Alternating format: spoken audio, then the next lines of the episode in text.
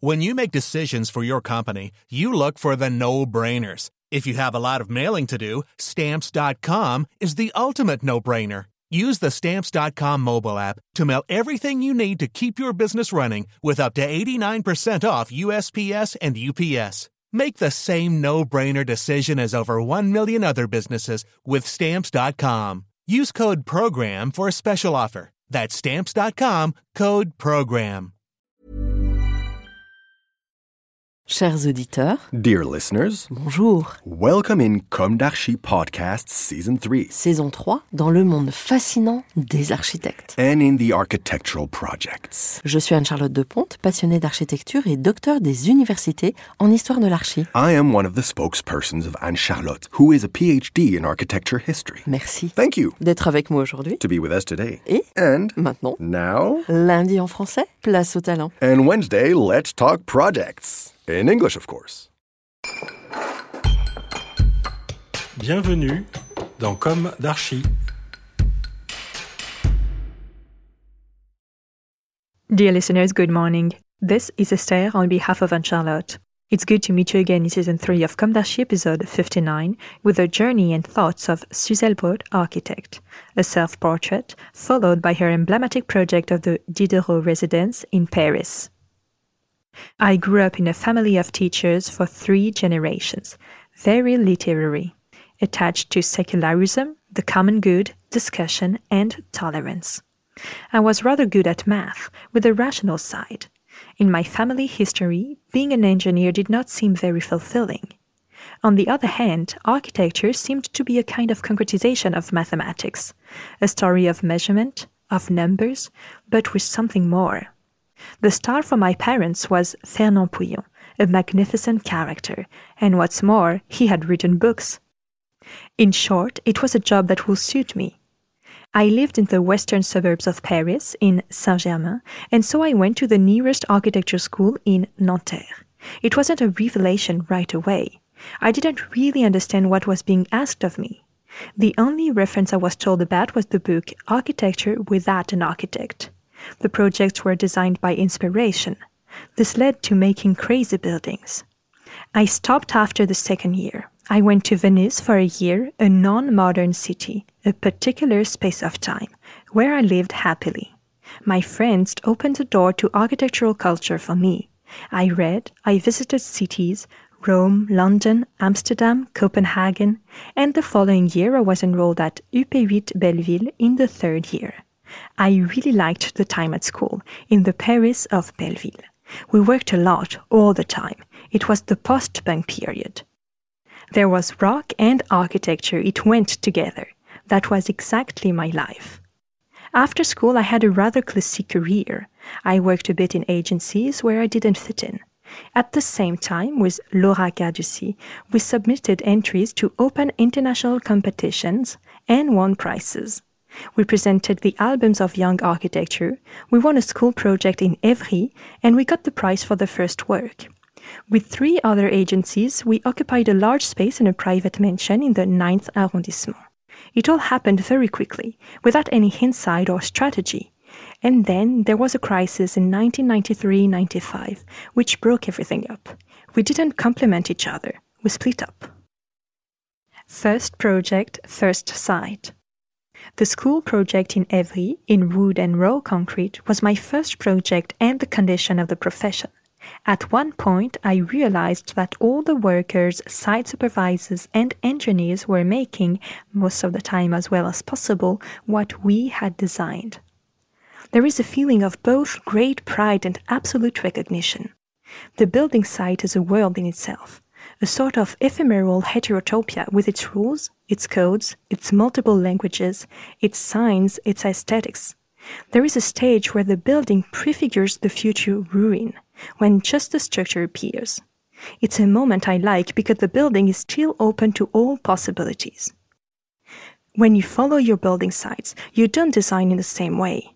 It should be compulsory for architects to follow the building sites, both for a better constructive quality of the buildings, for the overall economic interest of the client, and for a recognition of the technical culture of architects. It works together. Way of doing things. We often start projects by evoking an ideal figure, an organizational archetype, not a formal figure. A bit like Kant said, what is a school, what is a student residence, etc.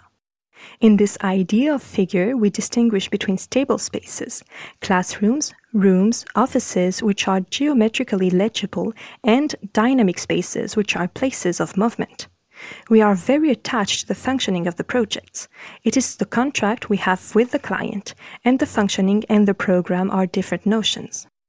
The operation is an organization, a pre-spatial system.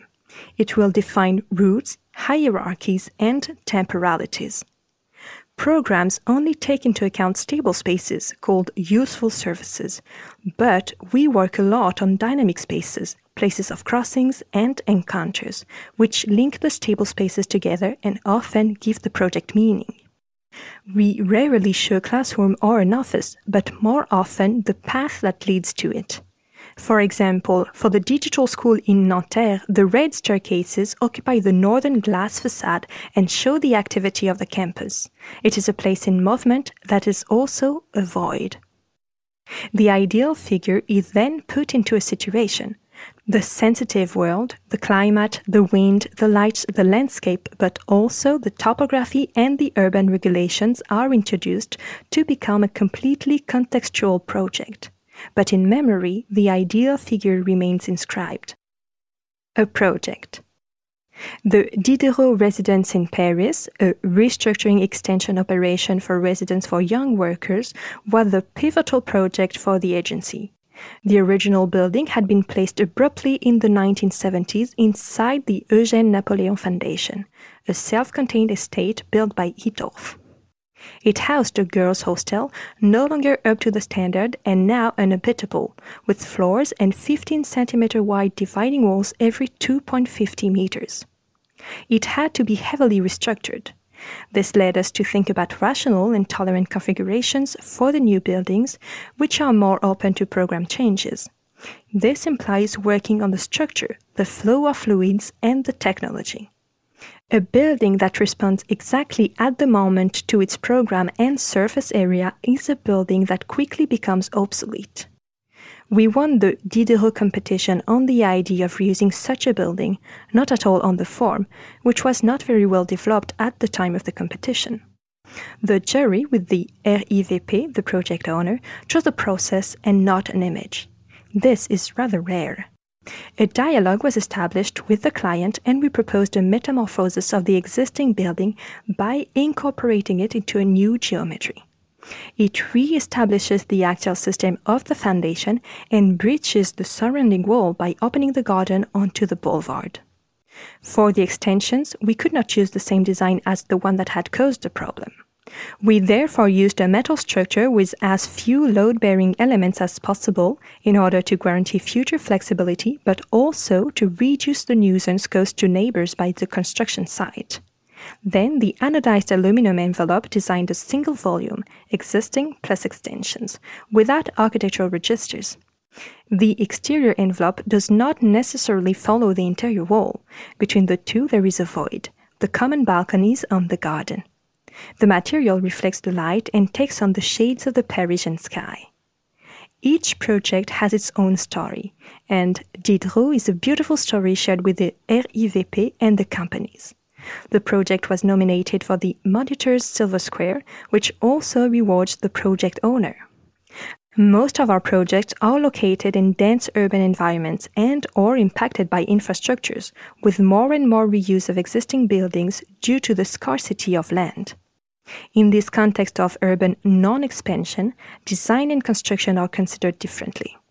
The use of prefabrication and pre-dimensioning, the search for materiality rather than form, the disappearance of registers, premise subjects developed for the Diderot residence, characterize the agency's projects.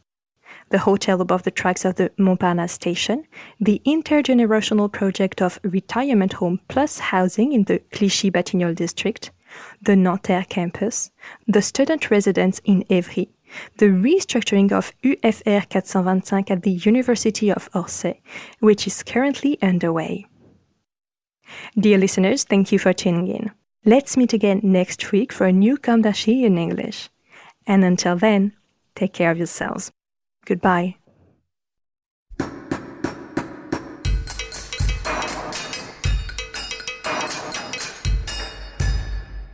Thank you for listening. Thanks to Julien Rebours, sound engineer, who is collaborating with us today. Don't forget to tune in to our previews on Instagram at Comme d'Archi Podcast. If you enjoy this podcast, don't hesitate to promote it by giving it five stars and a little comment on Apple Podcast or on your favorite podcast platform. And above all, subscribe to listen to all of our episodes for free. See you soon, and until then, take care of yourself. Mom deserves the best, and there's no better place to shop for Mother's Day than Whole Foods Market. They're your destination for unbeatable savings, from premium gifts to show-stopping flowers and irresistible desserts. Start by saving 33% with Prime on all body care and candles. Then get a 15-stem bunch of tulips for just $9.99 each with Prime. Round out Mom's menu with festive rosé, irresistible berry chantilly cake, and more special treats. Come celebrate Mother's Day at Whole Foods Market.